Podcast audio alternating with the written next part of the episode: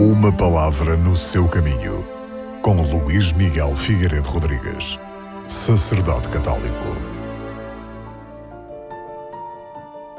Na segunda leitura deste domingo, continuamos a escutar a primeira carta que o apóstolo São Paulo escreveu aos Tessalonicenses.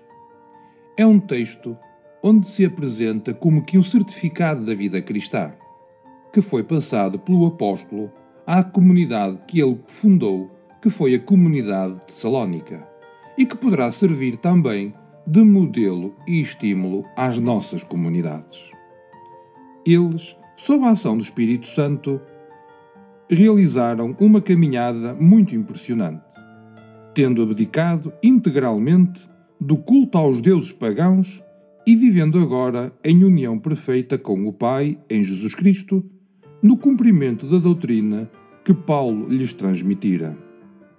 Essa comunidade é já modelo de tantas outras que à sua volta se vão formando.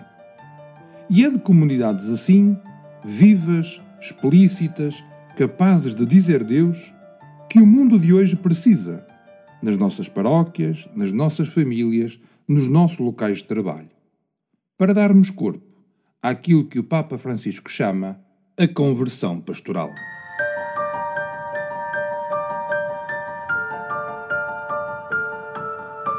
Uma palavra no seu caminho.